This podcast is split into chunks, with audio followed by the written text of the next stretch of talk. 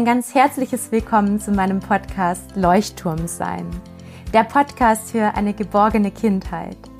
Meine Vision ist es, dass Kinder sich von ihren Bezugspersonen bedingungslos geliebt fühlen und in ganz enger Beziehung zu ihren Eltern und Pädagoginnen und Pädagogen aufwachsen dürfen.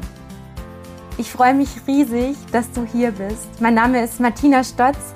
Ich bin Doktorin der Psychologie und seit vielen Jahren Erziehungs- und Familienberaterin. Darüber hinaus habe ich jahrelange Erfahrung als Grundschullehrerin und arbeite als Schulberaterin in der Grund- und Mittelschule, um Kinder mit besonderen Herausforderungen zu stärken und zu begleiten.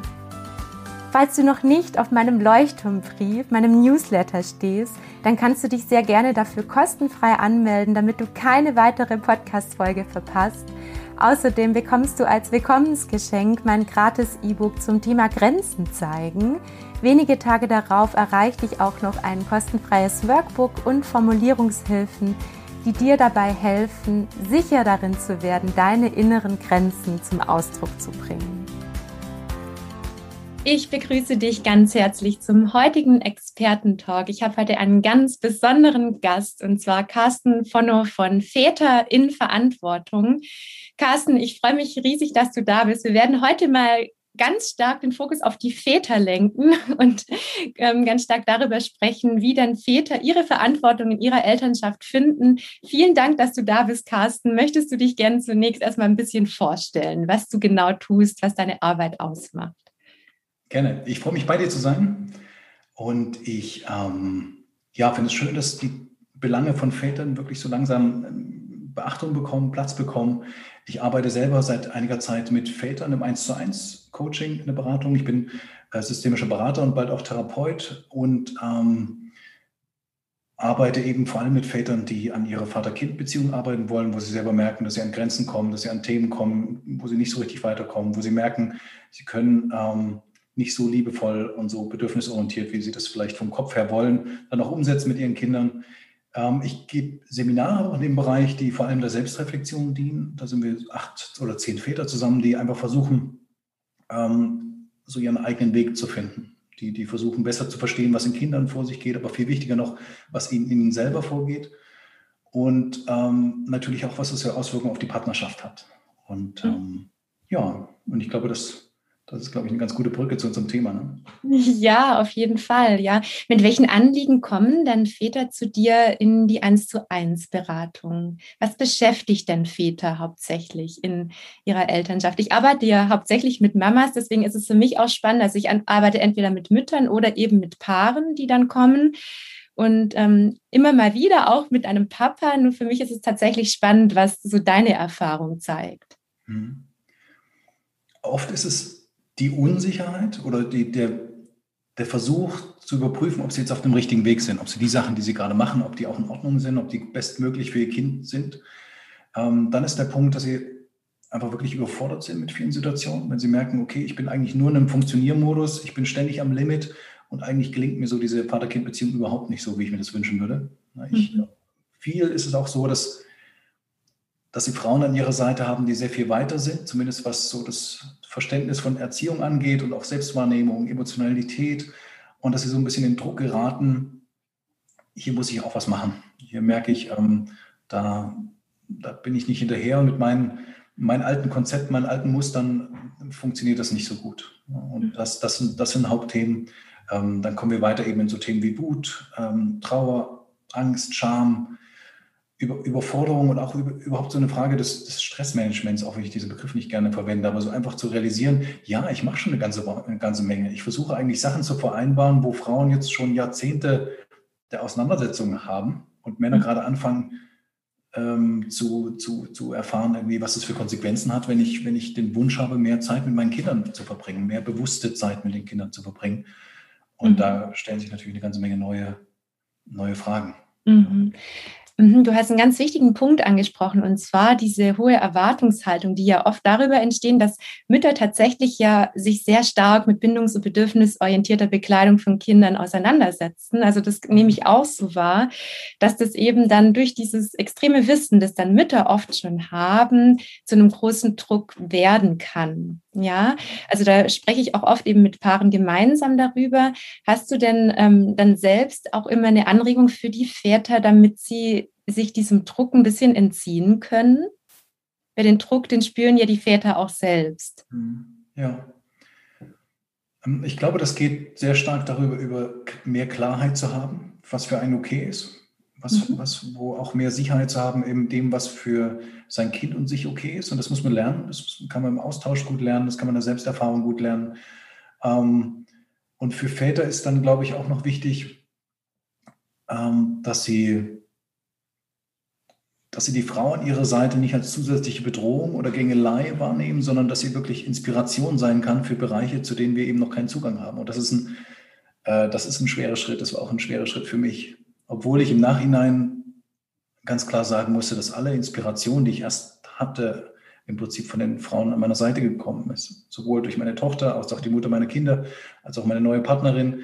Das sind dafür offen zu werden und nicht das in diesem, diesem ähm, dieser fehlenden Augenhöhe wahrzunehmen, die dann manchmal entsteht. Ähm, das ist nicht so einfach. Okay. Und dieses Offenwerden, wie, wie gelingt es denn? Weil das ist gerade ein ganz spannender Punkt, weil ich mhm. ganz oft eben auch Mamas berate, die sagen, ich habe den Eindruck, ich komme einfach nicht durch. Ich mhm. kann sagen, was ich möchte, ja, und ich komme nicht durch. Und natürlich suche ich dann auch mit, äh, ja, mit den Mamas nach Wegen, eben den Partner zu erreichen. Hast du da denn aus einfach jetzt wirklich mal aus Papasicht und auch aus Therapeutensicht ähm, gute Erfahrungen gemacht mit einem mhm. Vorgehen? Ich glaube, es hilft ähm, auch anzuerkennen, dass Väter ihr Bestes versuchen, auch wenn das vielleicht aus theoretischer Sicht noch bei weitem nicht so ist. Mhm. Ich merke immer wieder, ich arbeite auch manchmal, manchmal mit Müttern, wenn ich, wenn ich höre, wie sie über ihre Männer reden, auch in dieser Anspruchshaltung, in diesem ständigen, ähm, auch wenn sie das nicht so meinen oder nicht so sagen wollen im Grunde, ich weiß es besser und mache es bitte besser. Das erzeugt eine unheimlich druckvolle Atmosphäre. Und meine Erfahrung ist, da wirklich Druck rauszunehmen, weil die Männer, die halbwegs bewusst Vater sein wollen, die haben sowieso schon eine Menge Druck. Die haben eine Menge zu, zu halten in gewisser Weise, die haben eine Menge zu liefern und sind eigentlich hilflos in diesen ersten Ansätzen, die es eigentlich braucht, um da souveräner zu werden. Mhm. Ähm, und ich, es gibt dann viele Frauen, die eigentlich permanent nachkorrigieren, sehr in diesem pädagogischen Sinne, was wir quasi in der Erziehung nicht haben wollen, mhm. passiert dann in der, in der Partnerschaftsebene, ne? dass ich eigentlich nie, dass wir dafür nicht von Bedürfnisorientierung oder von Augenhöhe sprechen, sondern es ist immer so ein Verhältnis, ich weiß es besser und, und es, ich, so muss es für unser Kind sein. Und gleichzeitig sind die Väter dann irgendwo in einer Position, wo sie ähm, gar nicht so leicht rauskommen. Mhm. Da spricht so was ganz Wichtiges an. Ja, ich finde auch diese Augenhöhe und dann vielleicht sich auch diesen Raum dafür zu nehmen und nicht in der Situation, wenn eben aus, also aus einer Perspektive vielleicht was falsch in Anführungsstrichen gemacht wurde, das eben auch nicht vor dem Kind zu berichtigen, sondern sich den Raum dafür zu nehmen und einfach nochmal zum Ausdruck vielleicht zu bringen, was einem so wichtig ist, ja, und ähm, zu ermutigen und auch nachzufragen, ob der Partner bereit ist, oder? Wahrscheinlich sind es dann solche Dinge. Ich denke schon, aber dafür braucht es auch Zeit. Ich glaube, wir haben sehr unterschiedliche Geschwindigkeiten, gerade bei Müttern, die dann schon mal ihre neun, zehn Monate intensivste Auseinandersetzung haben, bevor wir überhaupt das Kind sehen können.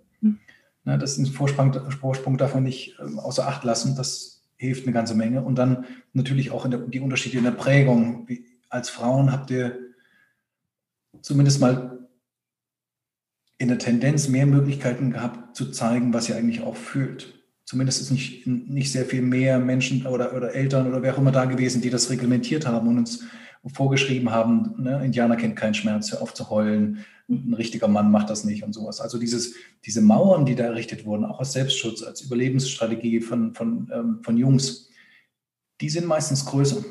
Und das ist natürlich schwierig, da sich vorzutrauen, diese Verletzlichkeit zuzulassen. Und das ist, glaube ich, das auch so der Kern der beziehungsbedürfnisorientierten Erziehung ist eigentlich dieses sich berühren lassen mhm. Und dieses Zulassen, dass man eben auch verletzlich ist und anerkennt, dass man nicht immer alles weiß und zu allem irgendwie eine Antwort hat.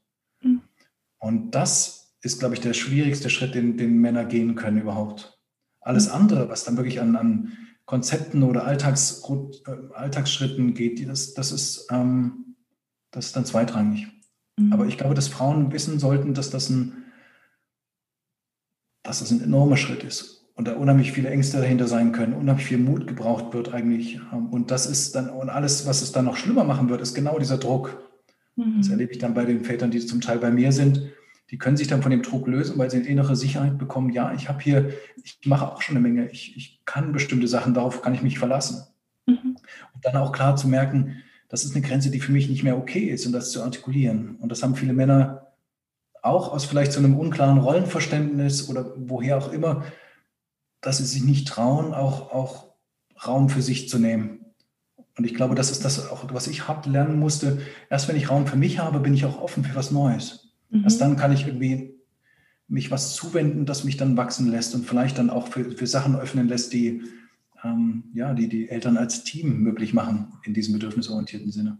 Okay, das heißt, dass ähm, es ganz wichtig ist, sich auch als Papa einfach diesen Raum zu nehmen. Vielleicht, also ich mache dann immer so das Beispiel, wenn man von der Arbeit dann nach Hause kommt, sich davor diese Viertelstunde noch Zeit zu nehmen, bevor ich dann nach Hause komme, damit ich dann auch energiegeladen quasi für meine Familie, mich auf meine Familie einlassen kann. Sind es dann solche konkreten Anregungen, die ähm, Männer oder diese Zeit, die sich Männer nehmen sollten oder auch Väter?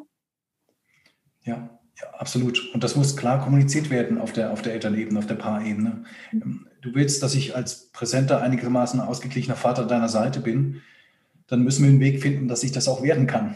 Dass ich, dass ich einigermaßen ausgeglichen sein, nach Hause kommen kann und nicht von einem Riesenstressberg in den nächsten reinspringe. Mhm. Obwohl natürlich diese Anspruchshaltung legitim ist, dass Mütter, die sich den ganzen Tag um ihre Kinder kümmern, dann genau, ja. um 16.03 Uhr ähm, ist sofortige Übergabe und mit allem, was da dazugehört und dass sie dann auch ihren Raum brauchen, ihre Zeit brauchen, dann ein bisschen wieder, wieder, sich zu erholen, das verstehe ich vollkommen. Aber das ist, glaube ich, das, was Eltern als Team dann wirklich bedeutet, sich ehrlich, mutig auch die Begrenzung irgendwie gegenseitig mitzuteilen und auch zu, zu den, den, Mut zu haben, ähm, einfach diese Erschöpfung auch mal zu teilen, diese Überforderung. Mhm. Das ist ja oft so, dass sich viele Mütter das auch nicht zugestehen, gegenüber ihren Partnern zu sagen. Und wenn dann nur oft in so einem vorwurfsvollen Erwartungs, in so einem, so einem vorwurfsvollen Ton, wo sie dann wieder Erwartungen dran knüpfen. Mhm. Und gleichzeitig Männer sich aber auch nicht eingestehen, dass sie permanent eigentlich auf dem Zahnfleisch gehen unter Umständen und nicht an äh, und auch an ihren Grenzen sind und auch nicht wissen, wie sie das anders machen können. Genau, also wirklich dieses Problem dieser, dieser Belastung auf beiden Seiten. Also das ist auch was, was mhm. ich sehr stark wahrnehme, wie wichtig es ist, sich wirklich auch diese regelmäßige Routine einzuräumen. Ja, also ich verstehe, dass, dass viele Eltern auch sagen, gerade auch wenn sie alleinerziehend sind oder auch wenn sie in Trennung leben, ist es ja noch herausfordernder, dass sie sagen, ja, es ist so schwer, diesen Raum für mich zu finden. Nur geht es tatsächlich dann um kleine, kleine Zeitfenster, die vielleicht wirklich Mama und Papa täglich für sich wirklich komplett alleine haben, um da wirklich wieder Kraft tanken zu können. Ich denke, es ist ein ganz, ganz wichtiger Punkt. Und was ich jetzt noch ganz spannend fand, du hast vorher angesprochen, dass ja Väter anders ähm, sozialisiert worden sind, also in den vergangenen Generationen. Ja, also dass Männer einfach tatsächlich oft, sage ich mal, härter rangenommen wurden, als vielleicht ähm, manche Mädchen das wurden. Und das ist ein ganz wichtiger Punkt, dass ähm, darauf ja auch geachtet wird, gerade wenn Väter ihre Söhne begleiten, oder? Damit sich da nichts übertragen kann, weil, wie so schön ähm, formuliert hat, ähm, ich glaube, das war, war das Gerald Hüder, der gesagt hat, dass es so wichtig ist, dass äh, Männer eben auch diese weiche Seite an sich zeigen, damit ihre Söhne das von ihnen abschauen können. Ist das was, was auch eine Rolle spielt? Ja, ganz, ganz klar. Wenn Sie aber von Ihrer weichen Seite noch keine Ahnung haben, dann wird das schwierig. Ja, und das ist, ähm, das sage ich jetzt aus so einer, so einer Perspektive, wo, wo ich selber gar nicht mehr so richtig glauben kann, wie das vielleicht vor vier, fünf Jahren noch der Fall war. Ich hatte keine, ich hatte das Gefühl, ich habe irgendwie alles verstanden und für alles irgendwie eine Antwort und ich kann da großartig funktionieren in allem, aber im Grunde habe ich nichts verstanden. Und das ist, dass sich zuzugestehen, dass wir einen großen Teil unserer, unseres Mannseins, unseres Menschseins irgendwie ausgeblendet haben, das, ähm, das war ein harter Schritt. Und ähm, ich, ich mache, ähm, also meine Erfahrung ist, dass wir uns als Männer ohne es zu wissen, eigentlich nur ein ganz kleines emotionales Spektrum zugestehen, weil wir es nicht anders kennen, weil wir, weil wir abgestraft wurden für, für, für, für eine Veränderung dazu. Das geht um Wut, es geht um Trauer, ähm, die, all die, die ich schon genannt hatte mit der Scham, auch der Angst, dass, wir, dass wir eigentlich uns so ein bisschen den, das Schöne in der Welt versagen, weil mhm. wir Angst haben vor dem Schmerz, den wir dann vielleicht fühlen könnten. Und, und meine Erfahrung ist, dass es, dass es diesen Schmerz braucht und dass der auszuhalten ist, dass wir den überleben und dass uns dann plötzlich ein viel größeres Spektrum zur Verfügung steht. Und dann wären wir auch anknüpfungsfähig an, an all das, was ja, viele, viele bedürfnisorientierte Frauen sich wünschen würden. Ne? Mhm. Aber ich merke auch, dass viele Frauen da im Kopf sehr viel weiter sind, als sie vielleicht im Herzen sind. Okay. Weißt du, wie ich das meine? Das, das mhm. mhm. Ich weiß, was du meinst. Es ist so dieser Druck, der wahrscheinlich ähm, dann ausgeübt wird aus der Überlastung ähm, aus, mhm. von, von Mama-Seite her. Das ist auch was, was ich tatsächlich ähm, beobachten kann, weil viele ähm, Mamas sich, glaube ich, in dem Moment oder eben auch Frauen dann in der Partnerrolle nicht gesehen, nicht verstanden fühlen, ja. Und ich denke, da ist die Kunst hinzuschauen, dass eben auch nicht der Partner, in dem Fall auch nicht der Vater dafür zuständig ist, die eigenen Bedürfnisse zu stehen oder die eigenen, sage ich mal, Löcher zu stopfen. Ja, also ich sage immer, das ist wie wenn, ähm, wenn man ständig versucht, beim anderen in der Tasche zu schauen, ja, und nichts findet, ja, weil der andere vielleicht erstmal auch mit sich selbst beschäftigt ist. Und so ist es ja oft. Und dann wirklich auch zu gucken, nicht den Partner dafür verantwortlich zu machen, dass er ähm, ja all das eben stopfen soll. Und vor allem nicht der Papa, wenn er eben nach Hause kommt und dann eben schon einen harten Tag hatte, dass man sich auch diese Großzügigkeit, Gegenseitigkeit, äh, gegenseitig gibt. Das finde ich ganz wichtig, dass man liebevoll mit sich ist und sagt, hey, schau mal, ähm, du hattest heute auch einen anstrengenden Tag. Dieses gegenseitige Verständnis und wie du es vorher so schön gesagt hast, eben auch gegenseitig mit der Belastung umgehen. Weil es ist völlig klar, Eltern sind gerade belastet. Sowohl Mütter als auch Väter. Und da auch offen drüber zu sprechen, das ist ein ganz, ganz wichtiger Punkt.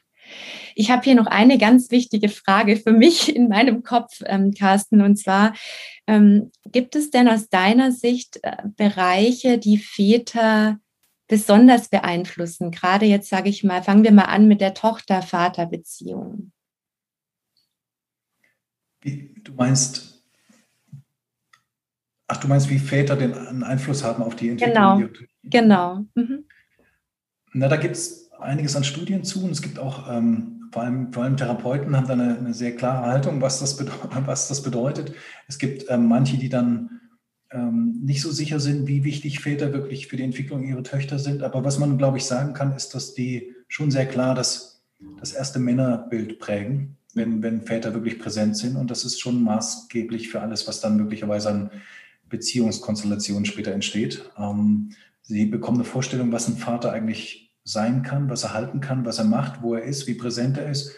Ähm, und das hat natürlich auch Auswirkungen darauf, was ich für ein Familienideal entwickle, ne? wie ich mir das vorstelle, wie, wie stark ähm, ich den Mann an meiner Seite wirklich als elterlichen Partner sehe oder eben nicht. Mhm. Und ähm, es gibt dann sicherlich noch eine ganze Menge ähm, Interaktion zwischen Vater und Tochter, die, die ähm, glaube ich, eher die, die Tiefenpsychologen sich genauer angeschaut haben, wo man dann alles Mögliche noch herleiten kann, was, wo was herkommt. So weit würde ich vielleicht nicht gehen, aber ich glaube, die, die, Beziehungs, die Beziehung zum Vater ist, ist eine besondere und wenn die da ist und gut gelebt werden kann, dann ist das, ist das fantastisch. Es gibt natürlich Konstellationen, wo das, wo das nicht so ist. Aber ich glaube, das Wesentliche ist, dass die partnerschaftliche Ebene im Vordergrund steht. Wenn die Atmosphäre zwischen dem Paar, zwischen den Eltern, auch im Trennungskontext gut ist, einigermaßen wertschätzend, einigermaßen kooperierend, ähm, dann nehmen die Kinder das auch ganz anders wahr. Und das ist eher dieses, dieses ähm, Gespann, von dem du ja auch hier sprichst, ne? dass, die, dass die Atmosphäre, die wir als Eltern prägen, das Wesentliche ist. Ganz genau, die familiäre Atmosphäre, dass die tatsächlich den meisten Einfluss auch auf die Persönlichkeitsentwicklung nimmt. Ja, also natürlich spielt dann jetzt gerade im Bereich der Vater-Tochter-Beziehung, glaube ich, ist auch noch extrem wichtig, dass Väter auch gerade das Körperbild, sage ich mal, prägen von, ähm, von einem Mädchen. Das heißt auch, wie wichtig das ist ab einem bestimmten Alter, auch dass ich von meinem Papa eben mal höre, dass mit meinem Körper alles gut ist, dass ich den annehmen kann als Mädchen, dass das tatsächlich eine wichtige Rolle spielt. Und wie du schon gesagt hast, es beeinflusst das sehr stark, wie ich das an sich ein Männerbild für mich präge, vielleicht sogar auch die Partnerwahl später, die ich treffe. Ja, weil man sich ja eigentlich jemand sucht, der häufig ähnlich ist wie der Papa. Ja, es sei denn, man reflektiert das Ganze entsprechend. Ja. Ähm, ein ganz wichtiger Punkt. Hast du noch ähm, konkrete Erfahrungen ähm, zum Thema Jungs- und Männerbeziehungen? Das hatten wir gerade schon angesprochen, also Jungs- und Väterbeziehungen. Ich glaube, da können wir einen großen Sprung machen von der Generation vor uns. dass wir uns als Männer erstmal als Väter wirklich ernst nehmen, was überhaupt eine Vorstellung zu bekommen. Ähm, also die meisten Männer, die jetzt noch nicht irgendwie großartig selbstreflektiert sind, die können ja auf die Frage, wie geht es mir, noch nicht mal was antworten. Mhm. Also wirklich, wirklich irgendwie kurz innezuhalten und mal zu gucken, wie geht es mir eigentlich. Das ist schon, das ist schon ein großer Schritt, überhaupt mal innezuhalten. Mhm. Ähm, und das ist das, glaube ich, was den großen Unterschied auch gerade gegenüber Jungs macht, dass, ich, ähm, dass, dass Jungs die Möglichkeit haben, ihre Väter so zu erleben, ähm, dass sie sich echt anfühlen, dass sie, dass, sie, dass sie eine Resonanz bekommen, die wirklich, wirklich von einer Beziehung spricht und nicht nur irgendwie ein funktionierendes Geplapper ist in dem Sinne, was sie vielleicht noch von ihren Eltern mitbekommen haben, wo sie glauben, sie müssen da jetzt irgendwie einen Erziehungsspruch bringen. Mhm. Das ist, glaube ich, das Wichtige, dass, dass, dass Jungs durch ihre Väter lernen, auch Männer können scheitern, auch Männer können Schmerz zeigen mhm. und auch überleben. Mhm. Und ähm, das, das ist, glaube ich, wichtig. Und diese, die, auch diese Klarheit, die Männer entwickeln können, zu sagen, das ist für mich nicht okay. Und hier habe ich eine Menge Kraft, die ich nicht in irgendeiner ähm, irritierenden Aggression loslasse, sondern diese Kraft nutze ich für wirklich was, was wichtig ist. Mhm. Ziel für meine Familie, das setze ich ein für mich selber, wenn ich irgendwo was erreichen will. Aber nicht in dem Sinne, dass ich getrieben oder in irgendeiner Bedürftigkeit bin, sondern weil ich das wirklich will. Mhm. Und dann ein bisschen auch, na jetzt ein bisschen weiterspielen, meine Liebe hingeht. Mhm. Das ist, Diese ich, Berührung stattfindet, oder? Ich ja, denke, genau. eine echte Berührung, ja. dass, dass wirklich mein Junge spürt, ich kann meinen Papa spüren mit seinen Stärken und seinen Schwächen. Da ist so eine, so eine Beziehung da, ja. Und er, er spielt mir nichts vor, etwas zu sein, sondern er ist echt mit dem, was er ist. Und er, er kann auch zugeben, dass er manchmal vielleicht auch mal traurig ist, auch mal wütend ist, auch mal aggressiv ist und vielleicht sogar dann auch zu zeigen, hey, guck mal, diese Aggression, die du manchmal hast, die kenne ich, weil Jungs haben ja oft ein erhöhtes Aggressionspotenzial. Komm, ich zeig dir, wie du damit umgehen kannst, ja. Und das ist zum Beispiel was, was ich jetzt oft erlebe, so in der Schulberatung, wo ich ja auch viel mit Jugendlichen arbeite, dass ihnen oft so dieser starke Papa fehlt, der auch mal mit ihnen kämpft oder auch mal, also im Spaß natürlich, oder auch mal äh, mit ihnen eine Kissenschlacht macht. Also dieses ähm, Toben, dieses wirklich in Beziehung gehen über diese körperliche Ebene, das ist, glaube ich, auch nochmal so ein Punkt. Ist das auch was, was du beobachten kannst? Witzigerweise fordert das meine Tochter viel mehr ein als mein Sohn. Ah, also okay. Regelmäßige Kissenschlacht und, ähm, und Kampfabende quasi. ähm, und das ist wirklich was, worauf meine Tochter absolut besteht. Mhm. Mein Sohn macht dann mit, aber ähm, er ist jetzt nicht die treibende Kraft dafür. Also ich glaube, da können wir auch so ein bisschen uns lösen, irgendwie wirklich zu gucken, was, was brauchen die Kinder irgendwie als, als Resonanz. Und da können Mütter und Väter ganz unterschiedliche Sachen geben und die sind viel mehr von der Person, glaube ich, als vom Geschlecht abhängig. Mhm. Ich habe zum Beispiel überhaupt keine große Begeisterung, jetzt stundenlang irgendwie irgendwas, irgendwas zu spielen auf dem Boden oder sowas. Ähm, dafür, dafür machen wir ganz andere Sachen. Und, das, und diesen anderen Weg oder dieses Anderssein auch als Mutter zu akzeptieren, ich glaube, das ist auch für viele nochmal eine Herausforderung. Du meinst, dass ähm, akzeptiert werden darf, dass es Väter eben anders machen, ja, auf ja. eine andere Art und sie es trotzdem darüber schaffen, in Beziehung mit ihren Kindern zu gehen? Genau. Ich glaube, ich glaube dass, dass dann manchmal auch viele Sachen sehr fest sind und teilweise ein bisschen die Formulierung hinein fest sind und, und wenn die nicht kommt, dann ist es gleich schon so, so eine ähm, so eine Abwertung in gewisser Weise. Mhm. Und ich glaube, was ich daraus, was, was wichtig ist, gerade wenn wir von Eltern als Team sprechen, diesen Mut zu haben, nicht nur sich gegenseitig irgendwie zuzugestehen, dass, sie, dass, dass wir gerade nicht weiter wissen, sondern auch den Mut zu haben, zu gucken, okay, hier ist unser Lebensalltag, hier sind all die Erwartungen von außen, hier ist der Rhythmus, den uns andere vorgeben. Mhm. Zu überlegen, was davon ist überhaupt noch, macht noch Sinn für uns? Was ist davon was uns, uns übergestülpt, was fühlt sich gut an, aber was, was macht eigentlich nur mehr Stress? Und ich, ich habe immer so dieses, dieses, ähm, dieses Glas vor mir mit 99 Prozent, wo all die Sachen reinkommen, irgendwie, die, die uns belasten. Ob das jetzt ähm, Kindheitsthemen sind, ob das der Morgensstress ist, die Morgenroutine, ähm, Arbeitsstress, Paarstress, alles Mögliche spielt da rein. Und wir sind eigentlich oft, gerade in so einer Phase wie jetzt, eigentlich fast immer bei 99 Prozent. Und es braucht nur eine winzige Irritation und dann, dann kommt eigentlich das raus, was wir normalerweise besser regulieren können, was einen anderen Platz bräuchte. Mhm. Und dieses, von diesen 99 Prozent runterzukommen, hilft eine ganze Menge. Ja, um großzügiger zu werden wieder mit dem anderen, oder? Ja. ja, ja. Ein ganz wichtiger Punkt. Und da habe ich auch ähm, noch eine kleine Ergänzung, weil ich das so wertvoll gerade finde. Ähm, vielleicht auch darauf zu schauen, was fällt mir als Mama leichter im Umgang mit den Kindern und was fällt vielleicht mein, meinem Partner leichter im Umgang mit den Kindern. Das heißt nicht auf eine akribische Gleichberechtigung zu pochen, sondern einfach zu gucken, hey, wenn mein Kind mit mir halt einfach viel entspannter Zähne putzt, dann warum will ich dann einfordern, dass man ähm, abwechseln muss? Ja, also ich, also da lade ich auch immer ein, aus diesem ähm, stupiden Denken rauszukommen, sondern zu gucken, hey, wer hat wohl seine Stärken im Umgang mit den Kindern und sich dann auch zuzugestehen, dass manche Dinge der eine übernimmt und manche Dinge der andere, ohne dass es da eben eine sehr stupide Aufteilung gibt. Hm, ja, und wenn das irgendwie ein bisschen klar ist, dann auch sich die Freiheit zuzugestehen, die Rahmenbedingungen zu ändern. Mhm. Ja, wir sind gerade in dieser diesem Luxus, dass eigentlich alles extremer wird oder extremer wurde, als es vorher der Fall ist. Viele Sachen sind uns einfach aufgefallen, was uns nicht gut tut. Mhm. Ähm, oder wo wir vielleicht auch neue Freiheiten entdeckt haben oder wo wir gemerkt haben, das ist plötzlich doch wichtiger geworden. Und wir haben jetzt auch die Möglichkeit, neu zu gestalten, neue Forderungen zu stellen, zu gucken, ähm, warum muss, oder einfach zu überprüfen, warum ist das so seit Jahrzehnten und warum hat sich da nie jemand dran getraut oder so. Also ich glaube, Hast du da ein Beispiel, ein konkretes, weil das finde ich gerade ganz wichtig. Ja, ich glaube, das ist dieses Alte. Ja, ja. Absolut. Ich habe ich, ich hab nie verstanden, warum ich 6.35 Uhr in die Schule musste. Mhm. Wir haben eine nullte Stunde gehabt. Es war völlig idiotisch. Aus allen Studien weiß man heute, dass kein Kind in dieser Zeit aufnahmefähig ist. Kann ich als Lehrerin nur so bestätigen. Also es ist, äh, und dann aber diese, ähm, was das alles für, für, für Folgen hat. Ne? Der ganze Morgen ist gestresst, alle sind nicht ausgeschlafen. Es gibt einen Haufen Konflikte in diesem, diesem kleinen Zeitfenster, dann noch rechtzeitig in die Schule zu kommen. Ähm, warum? Na, da, sind, da sind so viele Ansprüche dahinter, die niemandem mehr gerecht werden, weder den Lehrern noch den Schülern noch, noch irgendjemanden. Inhaltlich weiß man mittlerweile, dass auch 95 bis 98 Prozent der Schulzeit eh in Vergessenheit gerät oder nirgendwo mehr relevant ist. Und ich glaube, das Du machst mich fertig. also einfach mutig zu sein, zu gucken, ja, was, was brauchen wir als Eltern, um gut für unsere Kinder da zu sein und was brauchen unsere Kinder.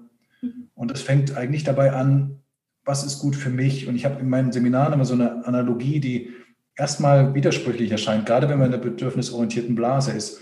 Erst auf mich zu achten, erst darauf zu achten, wie es mir geht, was ich gerade brauche, was ich für Bedürfnisse habe, was ich auch für Grenzen gerade erreiche und die kommunizieren. Dann auf die Paarebene zu schauen, was brauchen wir als Eltern, als Team, ja. Und dann kann ich mich dem Kind widmen, weil erst dann bin ich wirklich in der Lage, auf das wirklich zu reagieren, was da gebraucht wird. Mhm. Mhm. Und oft ganz, ganz wichtiger Punkt. Es sagen natürlich bestimmt viele, die zuhören, ja, Moment mal, ich bin den ganzen Tag mit den Kindern alleine, ja, oder äh, mein Partner ist im Homeoffice und ähm, ich bin den ganzen Tag unter Nonstop-Belastung, dann ähm, das ist eben ganz oft dann das, was ich eben auch höre, ja, dann erwarte ich auch von meinem Partner, dass er dann auch sofort nach Hause kommt und das ist das Mindeste, was ich erwarten kann, ja.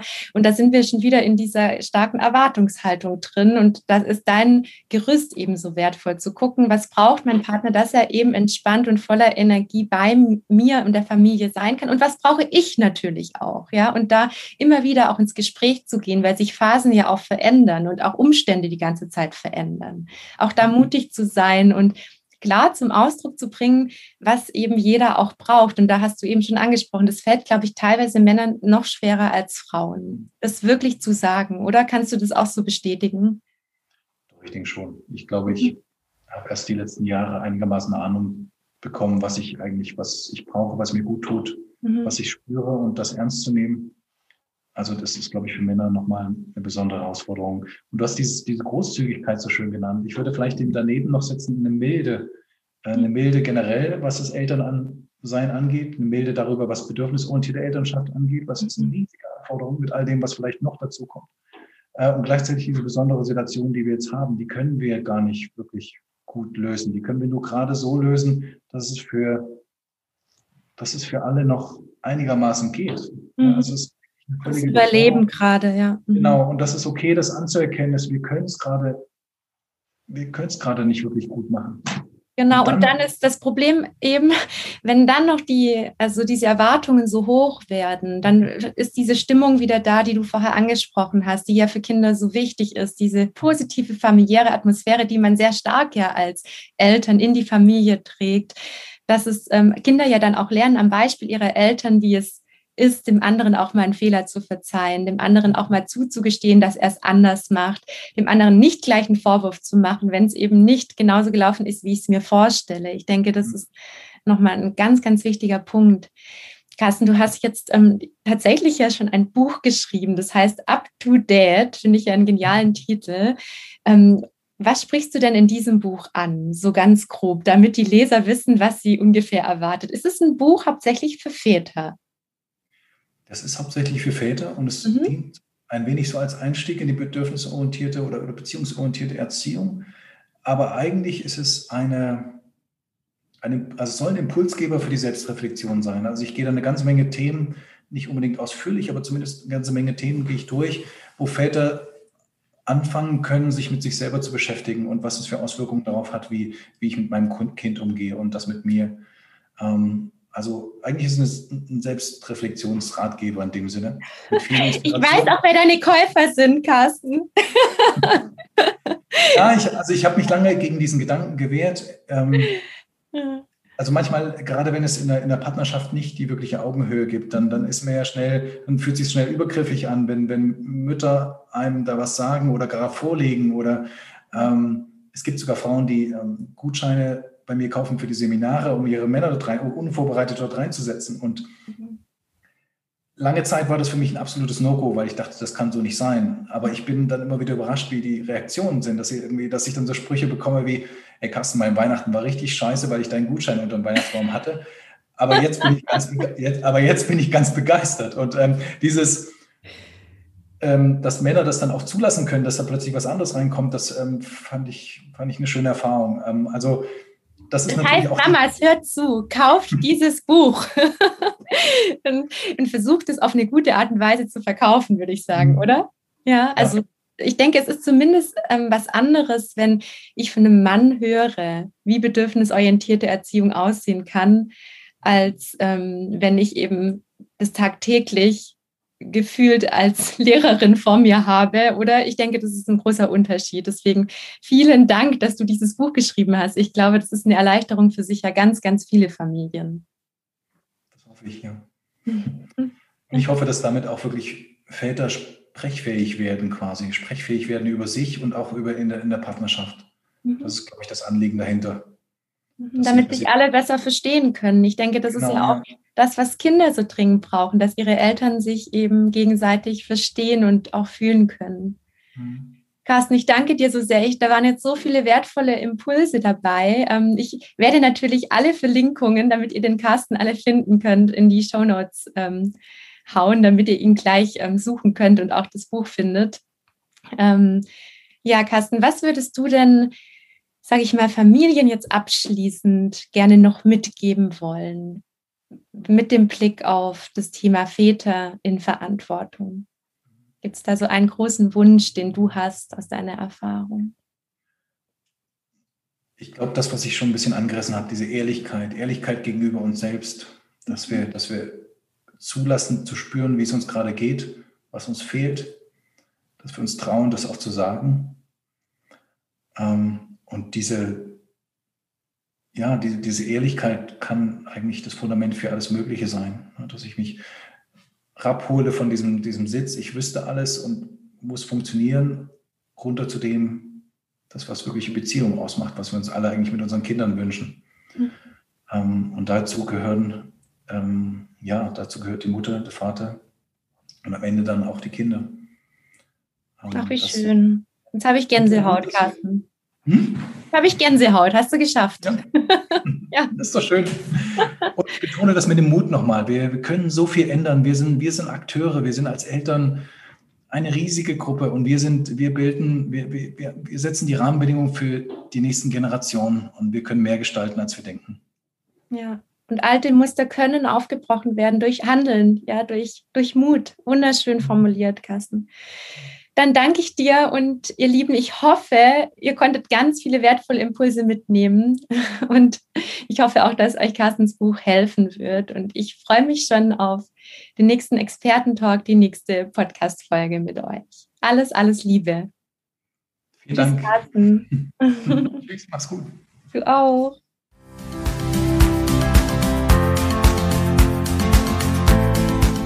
Ich danke dir von Herzen fürs Zuhören, für dein Vertrauen und vor allem für deine Bereitschaft, dein Kind beziehungsorientiert zu begleiten.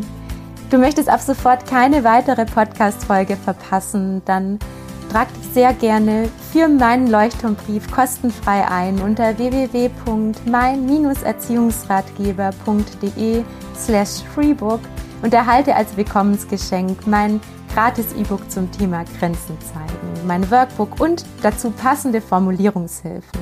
Du findest den Link natürlich auch in den Show Notes. Bis zum nächsten Mal.